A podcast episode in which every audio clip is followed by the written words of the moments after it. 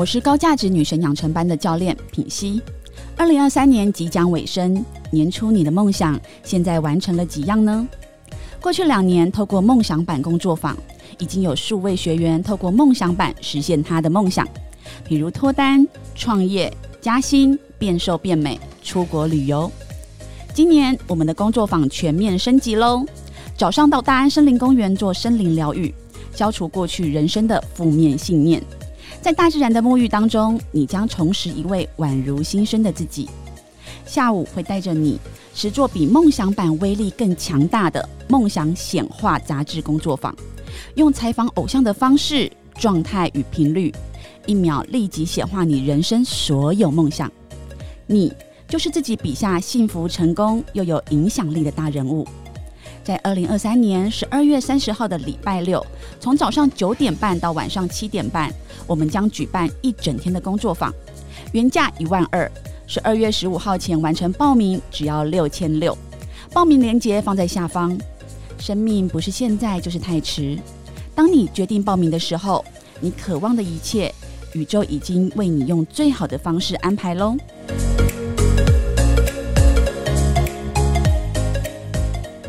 大家好，我是 V 头大叔，我是品熙，欢迎收听今晚的粉红地狱辛辣面。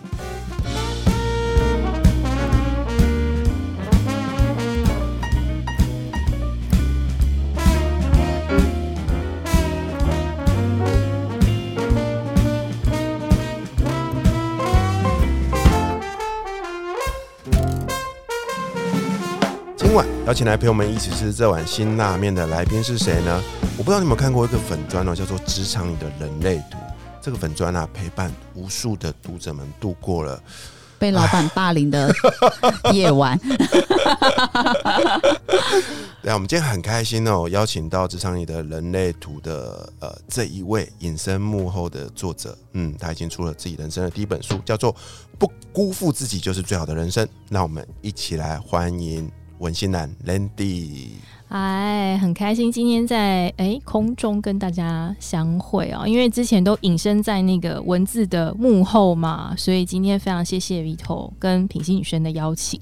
哇，因为我很好奇为什么叫文心兰，因为我这样一看哦，她居然穿蓝色，就是你的主打服吗？然后我很喜欢蓝色。哦，然后书也是蓝色，然后你拿出这个拉萨米亚 Vito 的书也是也是蓝色，对，所以我们就全部都蓝在一块了，真的，你看我的桌上的那个，就只有你是黑色，你这个这个你也你也是你这个灰色死老鼠的颜色，对呀，为什么你会叫文心蓝啊？呃，蓝哈其实是我最喜欢的颜色。哦，不是你姓蓝啊，你叫蓝，我叫蓝新闻，我的。我的名字当中有一个字叫做“兰”，可是是兰花的“兰”。哦，对，那呃，我之所以会取这个笔名啊，一部分是我觉得蓝色很多的时候都让人觉得很忧郁。嗯嗯，然后就比方说今天是 Blue Monday 呀，大家心情都很 blue，或者是说当我心情很不好的时候，我会特别穿蓝色来。振奋自己，嗯，好，所以当要取笔名的时候，我就在想说，嗯，好，那我一定要把这个“蓝”字放在我的笔名里头。我希望我的这个写文章的心呢，可以带给大家一些些鼓舞，就算大家在很忧郁的时候，也可以找到一些嗯继续前行的光亮。嗯，这个是当初我要取文心兰的笔名最主要的原因啦。那当然，这个这个这本书里面有写了关于文心兰的故事，然后也很欢迎大家去阅读啊，因为它跟本名之间是有一些些关联度的。一部分也是想要呃纪念帮我起立本名的爷爷。对，嗯，所以大概的整个的起心动念是这样子。对。对啊，哎，你是多久以前有关注他的粉砖的？还没啊？啊，你都还没关注？没有问题，因为人类来认识新因为人类图就是对我来说也不算很陌生，因为我身旁很多人都在就是研究，然后甚至会去上课啊，什么人类图什么学院什么的。对，然后。但是像我呢，就从来都不会想要自己跳下去学习，我都是很不要脸，就是拿一张照片说：“哎，帮我分析。”因为我觉得有专业的人就好了嘛。我是，可是我知我大概只知道一些什么哦，比如说显示者、生产者，很懵懂的大概了解一下。但是我必须要讲一件事情哦，因为我个人就是很爱用透过各式各样。就是人格分析啊，认识自己啊，算命啊等等的。但我觉得人类图是几乎是集所有大臣于一身，就是他他精准到我认为真的是不可思议，而且是把你的天生的优势，然后或者是你相对弱项都那个已经细微到我觉得哇塞，怎么会有人这么因为。呃，我过去算就是应该说分析了很多，但它其实就是一个大概率而已，还没有像针对我个人克制化这么的精准。对，所以人类图其实我一直都觉得哇，它好厉害，好神秘，然后又好博大精深哦，它太多通道。我蛮压抑的，因为我知道品系很爱学东学西的，体验东体验西的，然后学了一大堆东西，你知道吗？就是就是人类图没碰，因为它太，我觉得它这个是需要高智商的人才能碰，真的，它太多通道了啊。对不对？其实我觉得人类图当中很多很多学习人类图一开始的那个障碍，的确会在于说好像很复杂，嗯，那个图好像很多，然后有颜色没颜色，然后很多线条嘛，然后有的红色，有的黑色，然后有的相间，哇，感觉还有旁边很多星座的图形。但是后来我慢慢慢慢体会是说，其实我觉得人类图反而不需要知道的这么。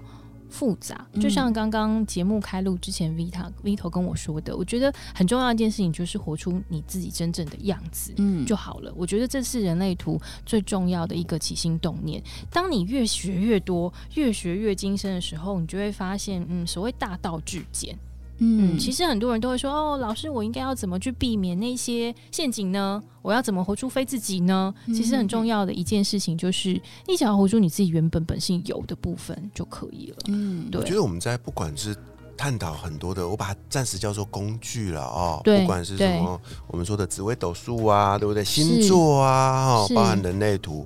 在那个过程中哦，我就我们常会陷入一个一个一个陷阱，就是说我们会一直研究那个东西、那个东西、那个东西，可是我们都忘了为什么我们要研究这个东西。对，我们研究这个东西的目的其实是想要更了解自己。是是是，对对。所以后来我就发现，哎，不对啊！像我们做了一大堆心理测验啊，把人分成什么类什么类，搞了半天，你不都只为了一个目的吗？就是更了解自己罢了。对，嗯，没错，对吧？对啊，所以我虽然蛮早之前就看了人类图了，可是坦白说，那整套系统里面，我也只只是知道我是属于哪一种人，因为我最有感啊。是，但是身为一个解读师就不一样喽。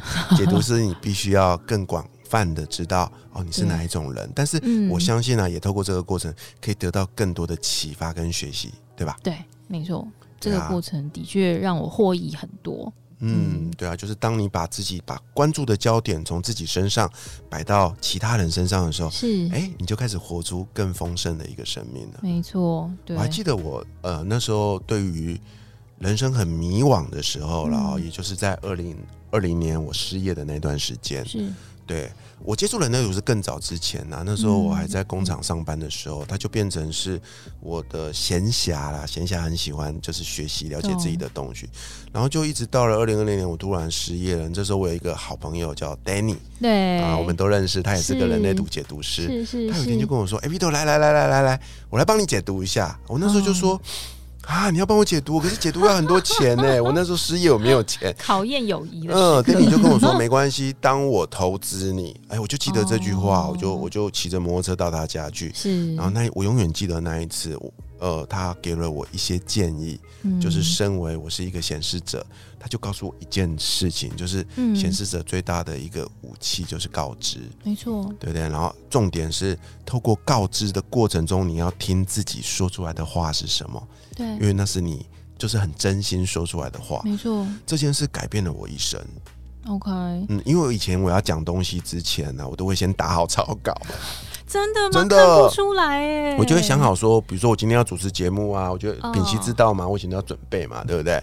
然后就会照着稿念啊，有的因为那会有安全感。我们对啊，我们在搭档的时候，因为我都没有在准备，他很不爽我，他生气哎，生气，因为这样想跟我拆伙，因为他觉得我就是都没有准备的人。哇，看不出来耶，因为你现在看起来相当自在。那也是因为他的启发，对啊。后来我就生，我也生气，我想说，为什么有一个人可以这么爽，什么都不用准备？然后我就学他，什么都不准备，结果超惨的，两个都不知道要讲什么。我们滔滔不绝，好不好？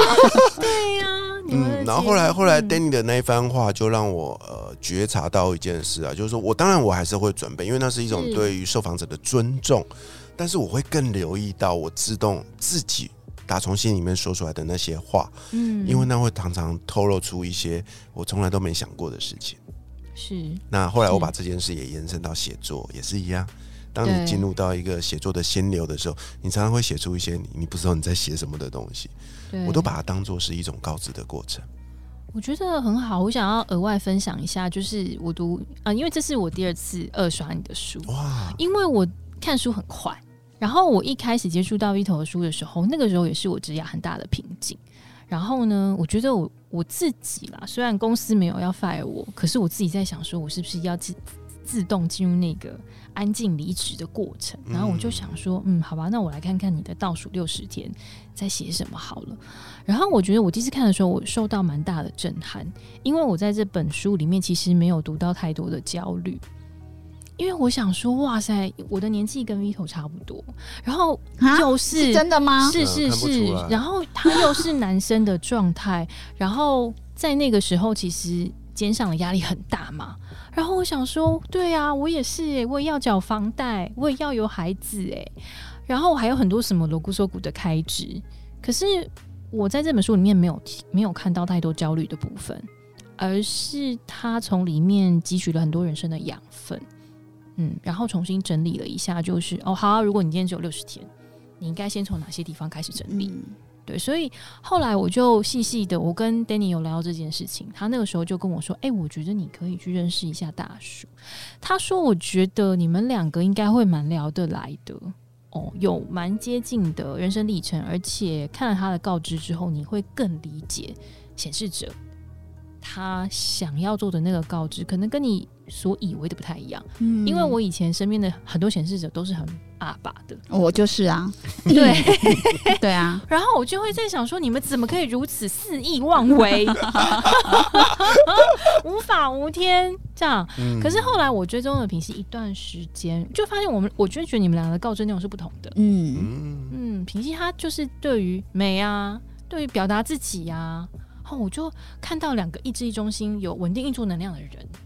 如何用自己很有自信的方式去展现？你们觉得哦，自己是主导的那个那个范围？我觉得，我觉得是非常非常不一样的。原来就算是显示者，也有不一样的呈现。当然，当然，因为你们本来就是不同的个体嘛，你们讲出来声音一定是不太一样的，所以给我的感受也会让我觉得如此的特别。这也是我第一次放下对于显示者的偏见。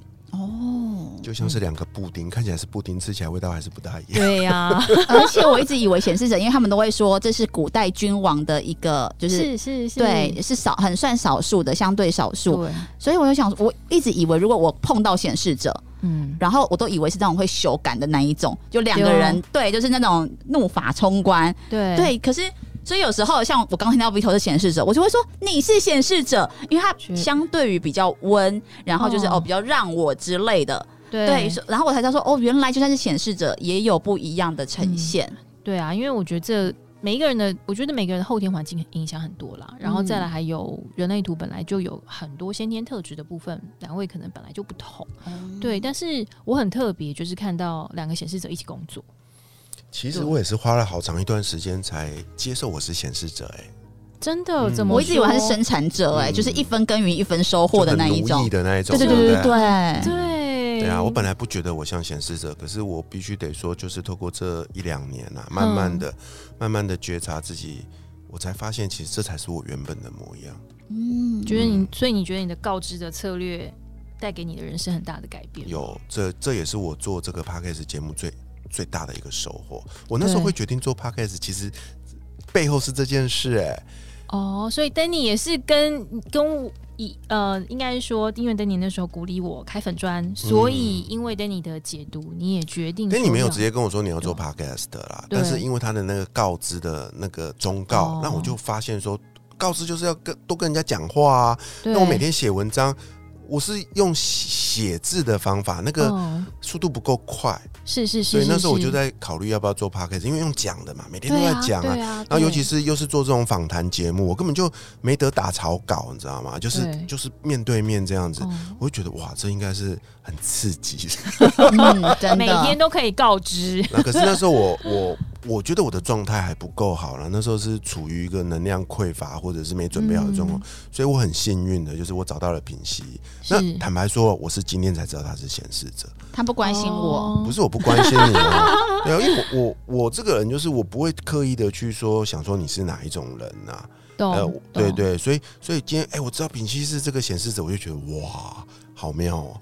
嗯，但是我真的是因为做了这个节目，你看《哈姆浪当》也两年了，对慢慢的、慢慢的，透过一个跟一个来宾，我到现在为止，我的两个节目加起来大概接近两百集了，嗯然后访问了一百多个来宾，各式各样的来宾。我觉得在每一场，就像今天我们这样对话的过程中，我觉得我真的慢慢的，嗯，透过说话的过程，倾听自己表达的过程，越来越了解自己。这样很好哎，是啊。我觉得这样是一个嗯很不太一样的那个生命发掘的过程，就像我是用笔写，然后慢慢把关注放到内在的，我觉得那个逻辑跟过程是差不多的。哎，那我也很好奇，就是在你嗯对你来说，你的人生的很大的翻转。是因为你开始了解自己嘛，认识自己是可以这么说。那你是如何透过人类图，然后活出你自己？就是认识，透过认识自己。因为很多人可能我认识了，他不一定愿意发挥自己哦。嗯，对。那你是如何透过认识，然后把自己发挥的淋漓尽致？当然还有中间可能还是要接纳自己嘛，等等的。嗯，对，是因为透过人类图，然后这是一个怎么样的过程？其实我觉得品熙问一个很好的问题，就是说，我觉得要。知道自己之后要怎么活出自己，我觉得这是很大的。课题，特别是在人类图的设定里面，投射者，我觉得他的生存方式在现今的社会或是职场上面是相对更为挑战的。投射吗？对啊，等待被邀请，嗯，而且你还要诸葛亮，对不对？对，然后你要相对大家就会觉得这好像是一个比较被动的过程。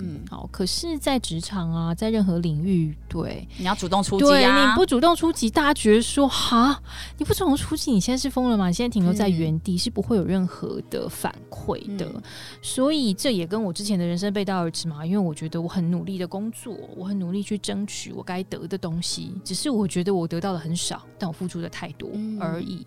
所以后来我开始回归到做自己的本性的一件事，我还记得是非常小的一个练习。那个时候我去上了一个投射者的课程，他是一个外国的讲师，叫 Marianne。然后呢？他就说呢，其实投射者在整场会议里面，职场的整场会议里面哦，最好不要当那个第一个发言的人。我想说，这个扣脸，嗯，因为我通常大家没人讲话，我就得讲，我就得讲啊，对啊，或者是大家大头都是关节比你大的人，难道你期望他们先讲话吗？然后我就很好奇的。听他讲下去，他说有的时候大家的沉默并不是代表你一定要发言，而是大家也需要时间去想一想这个问题要怎么去回应。你不如就多等那三到五秒的时间，就会不一样。后来我照着做了之后，我才发现说真的，其实很多时候球不是要落下来，而是有人要伸手去接。只是我的动作太快，嗯，所以我从这样子的练习当中，慢慢学习到投射者所谓观察跟后发的哲学。就是很多时候，投射者的珍贵是因为我们看人很清楚，看事情也很清楚。可是这件事情要怎么样才会发挥效用呢？是当你没有在那么前线的时候，对。所以后来我就比较让自己退居二线，好，然后。给自己比较多的时间去消化来到你眼前的讯息，嗯，然后去决定说哪些事情你需要回应，哪些事情你可能借重别人的力量来去做回应就可以了。这个是我做自己的第一课，就让自己活得没有那么紧张。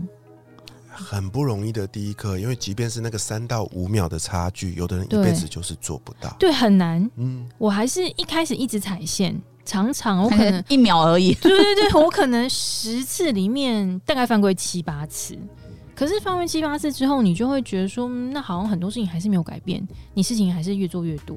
但是你只要做对那一次，你就会发现哦，有很大的差别哦。大家不会因为你讲话讲的比较少，或讲话讲的比较慢，就觉得你比较没有用。相反的，大家会很感激你在最后讲出来的话哦，完全颠覆了大家的想法哦。所以我就从那个时候慢慢慢慢开始学习当一个所谓的投射者，好，就跟大叔一样。对，从很小的事情开始学起，慢慢把自己的一些生活的重心转移。对，我很喜欢“人类图”这个名字，你知道吗？就是说，就身为人类嘛，我们就是一个群居的社会啊，是，然后我们就一起生活啊。可是你也知道，每个人就是不一样嘛，对不对？哦，我们要怎么样一起生活的更好？然后呢，彼此就是活得更快乐、更有意义。对，我觉得这就是我们人生的课题啊。可是你会常发现。大家都搞不清楚状况，尤其是越年轻的时候，有没有？对啊，对啊，然后就觉得大家在干什么，我就要参与，我就跳进去跟着做。可是你就会发现不对啊，有些时候就大家都很嗨，可是我就。就觉得不好玩，嗯，那我就会觉得说我不参与就是不对，不合群，对，或者是大家在沉默的时候，对不对？那那我也不知道该怎么办，嗯，其实那都是一个学习的过程，慢慢的、慢慢的，当你找到了你在所有的群体里面最适合的那个角色跟位置的时候，一切都不一样了。是是是，就是要找到一个自己的位置啦。以前我的位置我都觉得好像要在人群之中，但后来我觉得不用啊。其实我后来发现我是一个蛮。喜欢独处的人，嗯，然后我觉得离群所居可能是最适合我的设计的一种生活的方式，嗯，对，所以我自己接纳了这件事情。但我觉得，如果说，比如说你现在跟一个十八岁的小孩说：“我跟你讲，你人生就是要走这样的路，你就是要告知。”他根本就没有经经过胡搞瞎搞，他可能没办法接受。我就是这一条路是最适合我的。对，其实我们都是一定是，比如说像我以前我就不喜欢告知，因为我会觉得我会觉得好麻烦。嗯，关屁事是不是？对，然后觉得，而且我觉得我要重复的一直讲，然后要从一讲到一百，我觉得好累，所以我就干脆，而且我可能要准备跟你讲的时候，其实我的想法又换了。懂。对，就我跳太快了，然后我就觉得别人都跟不上我，我就懒得讲。可是懒得讲，确实，其实我身边身边的人，包含比如我老公，都不知道我在想什么。然后就会让我更愤怒，就会觉得说：“妈的，你怎么那么笨？然后都不知道我在想什么？对，自己不会变通吗？”可是当我的朋友告诉我说：“那你就开始练习，你就只要讲，你只要现在想什么就讲出来，让对方有知道就好了。你不是要说服他们，然后什么？对，他说你就是要讲出来。哎，那我就发现到，我其实跟别人的关系是可以更靠近的。然后也不是我要说服他，或说哎，就是我不是花力气在让他愿意跟着我走。”其实我只要讲出来就有力量，对对，就是哦，原来有这样子简单的方式。可是以前我基于过去的一些惯性模式，我就抗拒，然后连做都不做，对，然后那个结果都一直都不是我要的。对，当我开始尝试一点点不一样的时候，就发现哎，其实真的是更更顺心哎，然后更轻松。对对，是啊，因为我觉得告知是很困难的。我记得我的一个朋友，他的孩子是显示者，很小。大概小学吧，所以他要从很小的时候教会他告知这件事情。他后来跟我分享一个方法，我觉得也蛮好的。他就跟孩子说：“其实你知道吗？你有拥有一个很棒的魔法，就是只要你讲出来，这件事情就会变成真的。好棒哦！从小就被教育。”然后小孩子就说：“真的吗，妈妈？”那请问我现在可以吃糖果吗？妈妈就说可以，是不是是很聪明的显示者？好聪明哦！然后妈妈就说呢，嗯，可是你还没有吃饭。好，妈妈希望你先把饭吃完之后，我们再来吃糖果，然后不要吃太多克。对，所以我就觉得说，哦，对，这是一个很有智慧的过程。因为显示者他从小没有学会这个告知的过程，他长大之后就觉得说，反正我讲了也是会被拒绝。哦，对，那大家也会说不行，那我可能跟你讲？对你讲来打击我信心。对对，然后有一种是像品熙这种，就觉得说啊，天哪，你们真是很。本。嗯，然后有的时候你的想法跟念头也许已经快过瞬息万变，瞬息万变，嗯，对，所以讲了也没用，大家反正就一直跟不上，嗯，对啊，所以我觉得可能真的是要从小，所以爸妈都要认识你的孩子的人类图，然后要嗯。让他就是开始去用他适合的方式。让他觉得长大之后不会，因为确实我就三十年没告知，你忽然要我告知，我即便学了，我就不习惯，我的那个神经链就不习惯这样的方式。是要告诉什么？是要告知什么？对啊，从哪一件？这个妈妈很很很很聪明，很有智慧。成为显示者啦，我自己嗯实践到现在，所谓的告知啦，其实回到最根本，我觉得就是个沟通的过程。嗯，跟对方沟通，而且也跟真正的自己沟通。嗯，对。对不对？我觉得这是哦，显示者的告知果然非常的中肯。是啊，然后像像我觉得人类图最吸引我的一点，就是我们通常去看一些这种不管是星座啊还是塔罗啊，其实多少有一点趋吉避凶的那种意味啊。就是当我迷惘不知道干什么事的时候，我就卜个卦，我就怎么样，然后哦他要怎样我就去做这件事。但是人类图永远都在讲一件事，就是告诉你回归自我。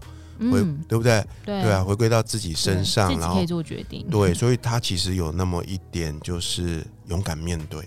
他就是不断的告诉你，你就当你自己，你就是面对他，用你最擅长的那个武器去面对他，你就可以解决他。嗯，我觉得这是根本上很大的一点不同。那我在你身上，还有在你的这本书上，我有看到这件事哦。哦，对啊，你不断的，你不断的在学习的过程中，在回归自我的过程中，去面对这些所有。卡住你的人生难关，嗯，对，你一关一关一关的去突破它，记录下来这一本很精彩的这个内容，嗯，我真的觉得你写的超棒。谢谢 Vito 能够得到即将要出第二本书的 Vito 的认认可，觉得荣作家，对，觉得荣幸。你不是还有去他的签书会吗？有啊，他就坐在，而且你知道他那天像追风少年一样，那种非常帅气的出现在我签书会现场，坐在那边。非常认真的，就是还帮我拍了很多张漂亮的照片。是，而且我告诉你们，那天他真的是超美。他那天穿的衣裳跟这本书的封面 完全一样。花了钱去制装就有了。对，但是我告诉你，我也相信我的直觉，因为那天其实参加完那个签书会，我有点呃不好意思，因为那天你是这么的呃灿，就是。很美啦，真的很漂亮。然后我上次帮他画了一幅画，我就把它画成一个就是很很平常的样子。不会啊，那就是真正的我的样子啊！我也觉得那张画其实我很珍惜耶。对啊，然后可是今天你今天来这个录音呢，哎，我就看到，哎，我的直觉是对的，因为你平常就是这个模样。对啊，我平常就是这个模样。因为我今天早上哇，我今天早上非常匆忙的匆忙在那个各个会议。会议间，然后我就很担心今天会迟到，就一样啊，就一样啊，所以我说我的直觉是对的嘛，对不对？对啊，对啊，对啊。其实我本来就是这样子的一个女生，平常的女生，对。所以你看，我们是不是每个人都要回归真实的？没错，没错，让自己舒服。对啊，哇，这期聊的好多，好开心哦，平西。我们下一期要来聊，来聊聊这个新的一年，我们怎么透过人类图，让帮自己创造更好的人生。好我们再次谢谢 Landy 来到我们的节目，谢谢谢谢两位，我是鼻头大叔，我是品心女神，我是 Landy 文心兰，粉红地狱辛拉面，我们下期见，拜拜。